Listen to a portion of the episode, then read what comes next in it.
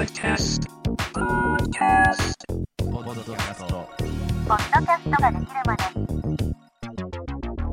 ポッドキャストができるまで、どうも、ポッドキャストプロデューサー、ピトパナコンです。この番組では、ポッドキャストを配信している人、ポッドキャストを始めたい人に役立つ情報を共有していく番組です。今回はですね、先週行いました、古典ラジオの編集を手掛ける株式会社風美代表の西山直也さんとでですね、公開収録を行った模様を配信します。それではお聞きください。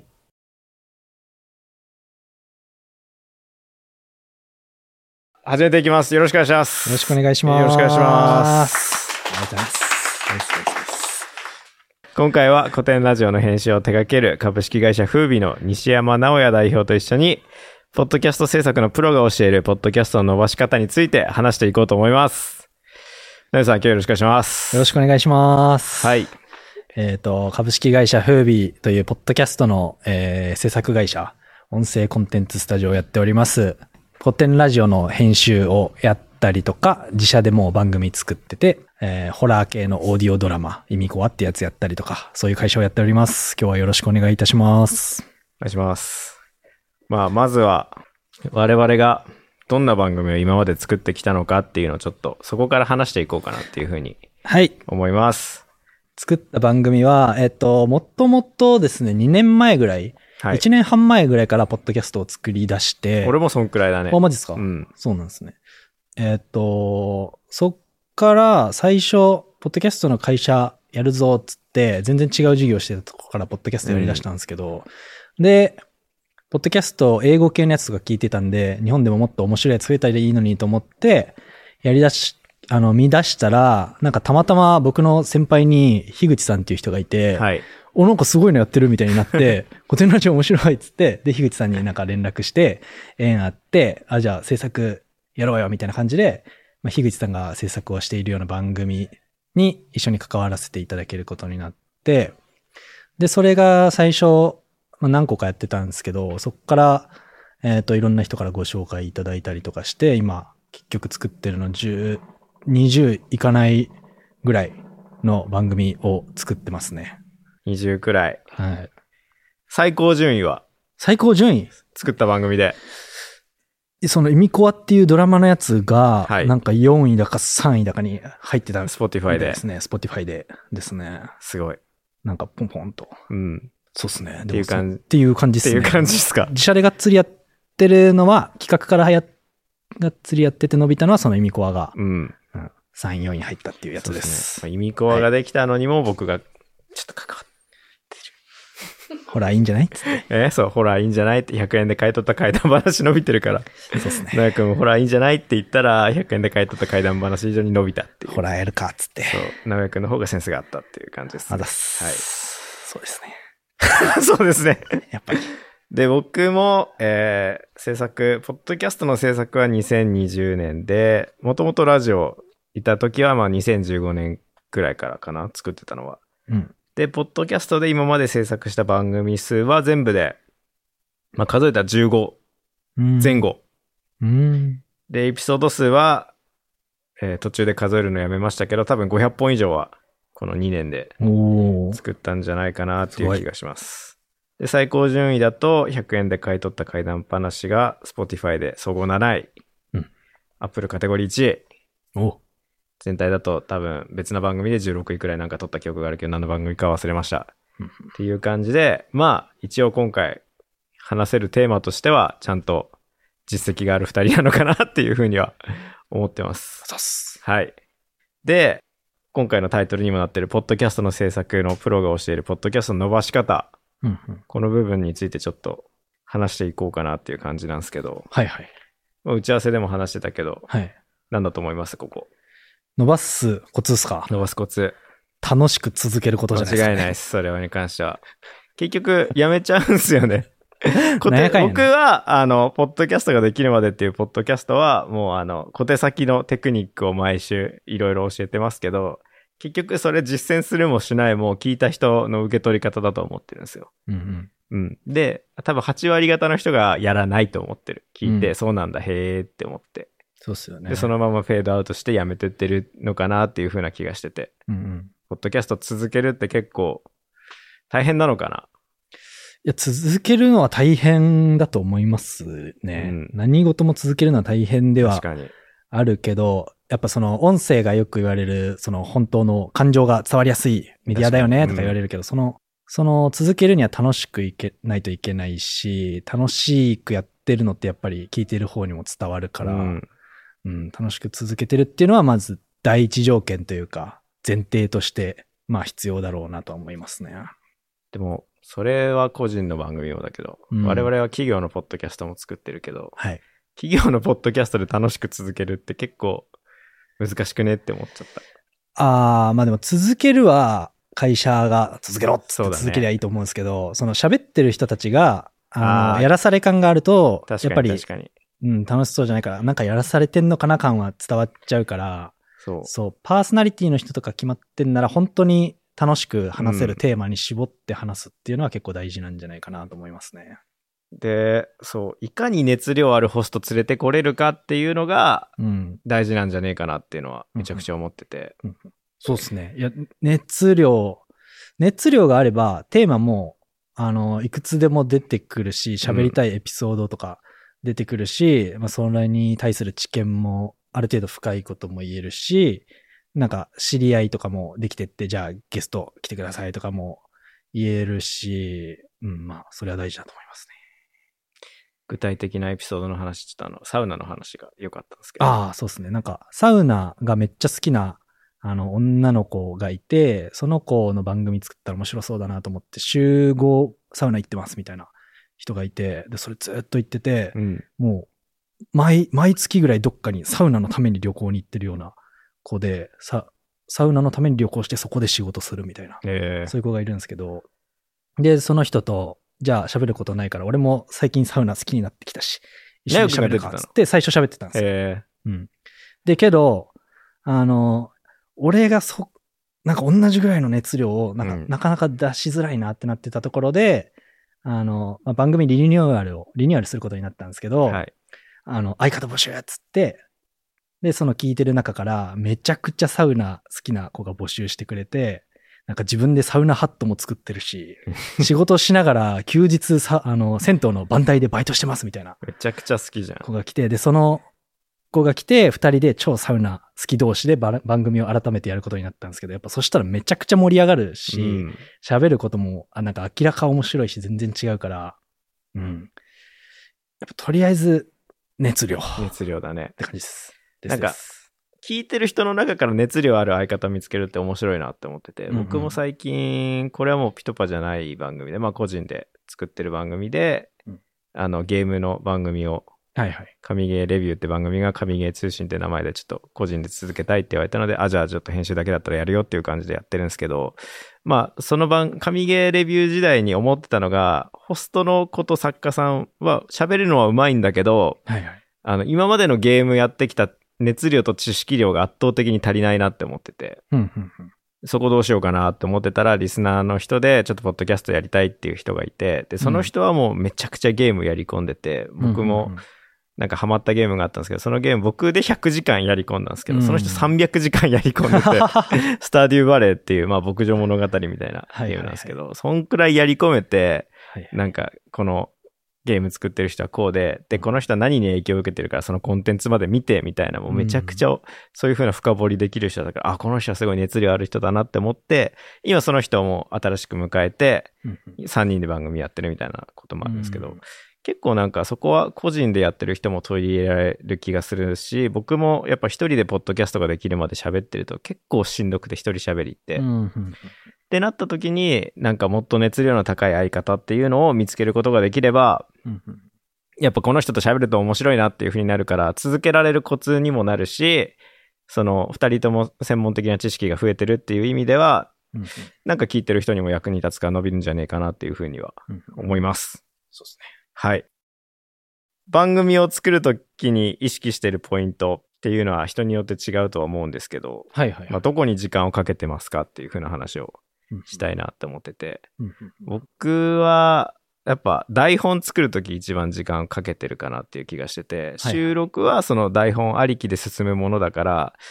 あの、まあ、書きすぎも良くない。一言一句書いちゃうとそれ読むから、うんこのその台本書くときもヒアリングして、今回このテーマでやるんだったら、どこが一番伝えたいポイントですか？じゃあ、オチ何になりますか？みたいなうん。部分決めて、じゃあそこにつながるような誘導で箇条書きでこれやって、これやって、この流れで特存ここやって、最後オチこの話すれば、綺麗にまとまるんじゃないですか？みたいな台本に書くけど、うん。編集のと、編集じゃないや、収録の時って、割とこんだけ台本書いてきても思った通りには進まないこともあったりするけど、そうだから、収録は生ものな気がしてて、はいはい。で、編集も、取れた素材を綺麗に調理するだけであるから、うん編集からめちゃくちゃ面白くなるっていうことは絶対にないと思ってて、っうん。てなると、収録に至るまでの前準備がうん、どんだけ大 大事というか、そうですね。そこに力を入れられるかが大事なんじゃないかなっていうふうには僕の持論としてあるんですね。うんうん。だから時間のかけ方としては、えーまあ順番なのかな。台本に力を入れる。で、うん収録でいいものを取れるように現場の空気を良くする。それがディレクターの仕事だと思ってて。うんで、そこから調理したものをうまいこと見せるように編集していく。うんっていう順番が僕はちょっと作る上で大事にしてる部分なのかなっていう感じで。はいはいはい。そこは直哉くん的には、不備はどういう感じで作ってたりってのはなんかあったりしする？そうっすね。なんか、やっぱその喋ってることにストーリーがあるのかないのかみたいなのは、うん結局聞いた後に、あの、読語感じゃないですけど、なんか、あ、これ聞いたな、みたいな、この話聞いたな感がなくて、なんか割とありがちというか、なのが、頭いい人たち集まって、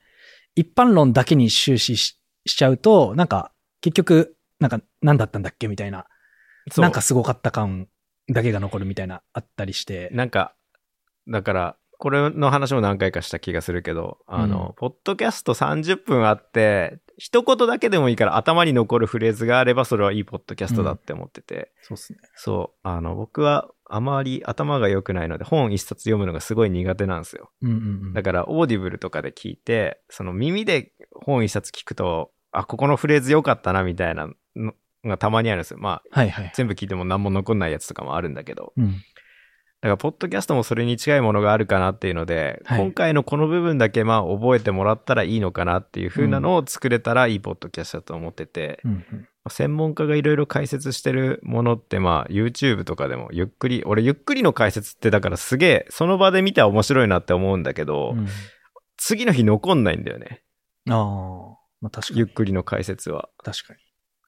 まあ、それは俺のだけの意見なのかもしれないけど、うんうん。だから AI 音声みたいなのは、まあ、もう YouTube だと普通に、うん自分が喋んないで AI 音声に喋らした動画でもう何万回も再生されてるみたいなのあるけど、ポッドキャストで AI 音声だけでうん。ってむずくねって思うんですけど、ニュースはいけると思う別に。うん。今あった出来事を、今日、昨日か、昨日今日あった出来事を、その AI 音声で作ってみたいなやつだと、別に次の日にはニュースだってリニューアルされるから、今日だけ覚えとけばいいやっていうはいはいはい。感覚になると思うから AI 音声でいいかなって思うけど、こと人が喋って何かを伝えたいっていう番組に関しては、うん AI 音声の使い方というか、フルでその AI 音声使うっていうのは、多分、はいポッドキャストだと残んないんじゃないかなっていうふうにはうん。感じてる。そうっすよね。うん。そういうなんか、人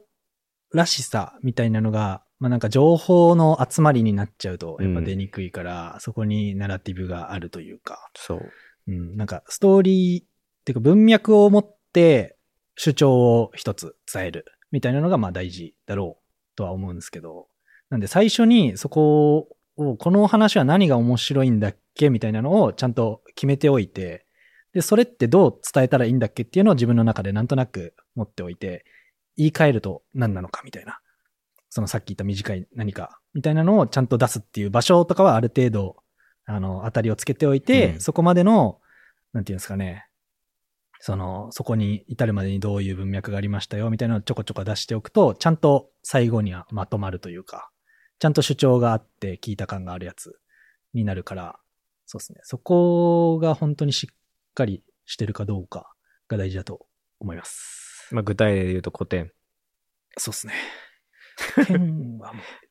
古典がどんな感じなのかをちょっとやっぱ編集してる直哉くんの目線でちょっとせっかくだから聞きたいなっていう。そうっすね。古典ラジオこそなんかちゃんと文脈、うん。文脈を伝えてくれるまあ番組だとは思うんですけど、な、そうですね。なんか文脈、そうっすね。古典ラジオの人たち、まあ、台本めちゃくちゃ凄まじい量があるんですけど、まあ、それもなんか好きだからこそ大量の台本がまずあって、で、それをどうストーリーとして伝えようかっていうのをすげえ工夫してるんだなっていうのは、まあなんか見るに伝わってくるんですけど、あの、僕は古典の人たちから、バーってめちゃくちゃ時間かけて撮ったやつをうん。いただいて、で、それをなんか伝わるように頑張るんですけど、その、なんで収録してる様子をバーって見ながら、あの、編集していくんですけど、その、すげえ、深井さんとか、まあ、室さん、ヤンヤンさん、樋口さんとかが、これって伝わるんだっけみたいな、なんか何回も止まってうん考え直してたりよくするんですよ、ね。すごいななんか、演者同士でやってるっていうのが。めちゃくちゃもうすごくって、全然10分止まるとか、なんかあるぐらい収録中にあって、これって、この伝わり方で伝わってるんだっけみたいなのをめちゃくちゃ考えてらっしゃるし、なんか撮り直しとか普通にされてるし、一本丸々みたいな。ボ丸々取り直し？いや、あの僕の経験上一本丸々取り直しは、はいくっそテンション下がるじゃないですか。ごめんなさい、レック回ってませんでしたって。っていう、僕もうね、幾度となくありますけど、うんそれをやってしまうとなかなか同じテンションでやっぱりうん同じ内容を話すっていう、こと古典に関しては樋口さんが初めてのリアクションみたいな感じでうまいこと、うん。まあ、樋口さん役者ですね。そうっすね。うん。でも、樋口さんが、そこで、なんかその場で思った質問を結構して、その他の3人、皆さんが、あ、確かにそれなんだっけみたいな結構、なんえか収録中言ってて、どうなんだっけつってなんかその場でバーって調べて、あ、なんかこういう風に言ったら伝わるな、つってなんか整理して、もう一回撮るみたいな。まあ、さっきのサウナの話に戻るけど、やっぱ熱量合う人同士でうまいこと、周波数があってさらに良くなってるっていう感じが、いや、そうっすね古。典は。そうっすねすごいです。ね。で、多分みんなが、多分、その歴史超好きで、うんそもそも情熱がすごくて、何が面白いかを理解しているうん。からこそ、その収録中にそういうプレイができるというか。うん。なんで、それもやっぱ好きが、や、好きでやってるからこそみたいなのが大前提死ぬほどあると思うんで。うん。まあ、やっぱそうで、すね。個人でやってる人は、本当に好きなジャンルでやった方がいいよね。はい。YouTube だとね、好きじゃなくても、なんか、好うんき、ああ、でも好きはあるけど、なんかこれ伸びそうだなって思って、うん続けて、それが伸びたら、モチベーションになって続けるみたいな人もうん。いるみたいなのあるけど、ポッドキャスターはね、その収益化に関してはまだ日本だとちょっと絶望的に厳しいので、うん。そうね、そのお金を目的に、あ、でも海外のポッドキャストの記事とかも読んだけど、普通にお金を目的にしたポッドキャストの作るっていうのは絶対に向いてないからやめてくださいっていうのはもう世界共通だったね。うん。アメリカだと普通に再生数分収益化されるっていうのはもうなってるけど、うんうんそれでもやっぱどこの会社もそれを目的にすると多分ろくなポッドキャストにならないからやめた方がいいよっていう風なデータは出してた。まあ確かに。ね。うん。これやったらもう患者ねが起点にあるっていう感じですよね。音だけだからバレるんだろうね。確かに。うん。じゃあ次のテーマいきますか。はい。はい。最後。まあせっかく今日来ていただいた方で、なんか二人に聞きたいことをこの1時間でできたよって方いたら答えるタイムにでもしますか。えっと、さっき熱量のあるホストはい。が大事っていうお話でしたけど、はいそういう人を捕まえる方法とか、見つける方法とか、あと、口説き落とす方法。なんか一般の人って、ポッドキャスト自体知らないんで、うん。撮りたいんだとか言ったら、はぁみたいな。えなで撮る場所もないし、そうっすね口説き落とす方法と見つける方法、なんかあれば。さっき言ってた話だと、あ、そのまま、あの、はいっていうの答えてもらっていいんですか、はい思っててもらってです。さっき言ってたので言うと、リスナーの中から見つける。うん と、あとは、そうっすね。まあ同じくらいの熱量でいる、ポッドキャストのコミュニティだったり、ツイッターみたいなところから探すってのが手っ取り早いんじゃないかなっていう気しますね。まあ、樋口塾があったり、まあ、ポッドキャストのトラっていうディスコードコミュニティは最近100人超えたんで参加者。っていう部分から、100人いりゃ1人くらい合う人いるでしょくらいの感じで、まあ、今こういうことやってて困ってるんですよねって言ったら、困ってることに対してはすごいコメント、すごい返してくれるんで、コミュニティの人たちは。っていう部分があるから、熱量ある人はそういうと、ツイッターとかよりかは、うん、見つけやすい。もしくはリスナーさんの中からっていうのがいいんじゃないかなって思いますね。僕もポッドキャストの、じゃないや、ポッドキャストができるまでで、さすがに一人喋り飽きたなって言った時に、ちょっとアシスタントいいですかみたいなの来たけど、断ったことはあ 大丈夫です。一人でやりますって言っちゃったのは一回あったんですけど、まあそういう風な、やっぱ、あっちは自分に興味持ってくれてるって時点で、だからその人と話してみて、まあ1時間普通に Google Meets だったり Zoom とか LINE なんでもいいんですけど、話してみて、話がずっと通じる、あ、この人良さそうだなって思うのであれば、一緒にやるでいいんじゃないかなって思いますね。僕も直哉くん一番最初会った時、なんか、ポッドキャストやってる者同士なんか情報交換しようよって言って、うんなんか月一の定例みたいなのをずっとやってて、普通に楽しすぎて、ね。ま 毎月やってたんで、っていう風なのがあったりしたんで、気が合う人を見つけるのは別にこんだけネットが発展してる世の中だったら、うん、うん別に日本人だけじゃなくても、海外に住んでる人でもいけるんじゃないかなっていうのはあるから、まあ、とりあえずこういう人を探してるんですよねっていうのを、ポッドキャスト内でもいいですし、そういう SNS で発信していくっていうアクションを起こすってのが大事なんじゃねえかなっていうふうに聞いてて思いました。ちゃんと答えになってますでしょうか？逆に言うと今の話だと、その、はいま、一般人からは、やっぱ探せないよとか、難しい。えー、無理。友達とか。無理っつっちゃった。うん友達だったらいけんじゃないですか？僕ポケモンの番組友達ですけど、それは気が合う友達で、そう、彼はポケカが好きだからっていうの、っていう共通項があったから、うんこの話でずっと話せる友達だったらいいんじゃないかな、みたいなのあると思うんですよね。ポッドキャストやろうよ、なんで？って言われて、なんでの答えがなければ、誘っても多分相手には響かないと思うんで、俺はお前と1時間喋ってこれを全世界中に流したいんだって言えば、分かったって言ってくれると思うので、そんくらいの気合さえ見せれば、なんで、本気度じゃないですか。うんうん、っていう気がします。それ子供だと難しいかもしれないですけどね。まあなんか、まず始めてみれると、意外と続けてくれるとかあるかもしれないから、うんやっぱハードル低く保つことみたいなのはそうですね。いいかもですね。なんか iPhone のボイスメモで一旦、一旦喋ろうよみたいな感じにするとか、できるだけ行々しくしないとかが、もしかしたらいいかもしれないです。です。まあ、会わなきゃ終わればいいだけなんで。うん。はい。はい、エンディングです。結構取れ高が多かったので、2回に分けます。2回に分けるんですけど、来週の配信はですね、ちょっと別な ゲストの方を、の回をちょっとすいません。へ すごい変則的になって、来週と再来週は、アダルトークのおことさんとルナさんを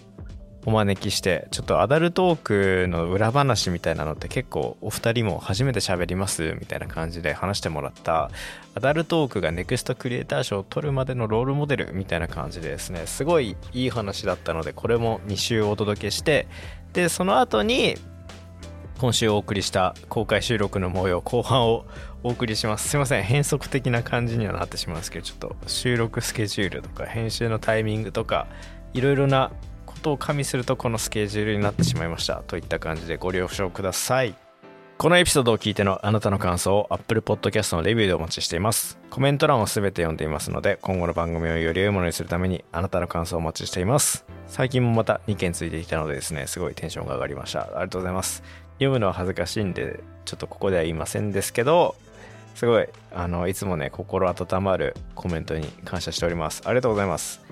取り上げてほしいテーマやなんならゲストの方この人呼んでこういう話を聞いてくださいっていうのは Twitter の DM でもいいですし「ハッシュタグポッドキャストができるまで」をつけてつぶやいてくれてもいいですし Discord コミュニティの中でなんか直接言ってくれるでも大丈夫です Spotify でお聞きの方は番組フォローを忘れなくフォローするだけで番組のサポートにつながりますのでご協力お願いします最後にポッドキャストを配信している人配信見たい人が最後に最後に、ポッドキャストを配信している人、配信してみたい人が集まるディスコードコミュニティ、ポッドキャストのトラーもやってます。参加したい方は概要欄のリンクからアクセスしてみてください。最近コミュニティの中でめちゃくちゃお得なセールをやっていましてですねなんかポッドキャストのホームページって憧れるじゃないですか自分の概要欄のリンクにホームページありますっていうので、まあ、そのホームページ飛ぶと Apple とか Spotify の、えー聞けるリンクがあって番組の、えーお便りフォームがあってで各種 Twitter とか SNS のリンクがあってなんならあのグッズ販売してたらそこからグッズ、まあ、ブログやってたらブログのリンク。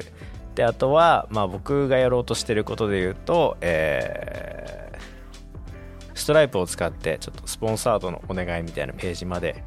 ちょっとなんかいろいろまとまったページっていうのはやっぱ欲しいよねっていうのでなんかポッドキャストのホームページ長屋みたいなのを作ろうとしてて 一つのポッドキャスト JP っていうドメインの中でいろんなポッドキャストのなんかホームページの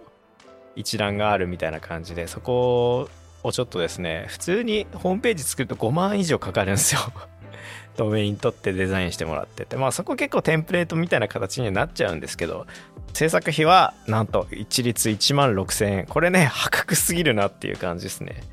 っていう部分なのでまあ今はちょっとコミュニティ限定で興味ある方を募集してるっていう先行エントリー中ですね。なんかあので維持費はやっぱかかってくるので月1500円いただきますよっていう感じですけど。いや普通に月1500円でホームページなんかまあちょっと特殊なプラグインとか入れれないんですけどある程度応用は効くと思うのでそれできるってすげえめちゃくちゃいいなって思ってるのでぜひ興味ある方はコミュニティ参加してホームページ興味ありますみたいな感じでもいいのでぜひご参加してください。お相手はポッドキャストプロデューサーピトパナコンでした。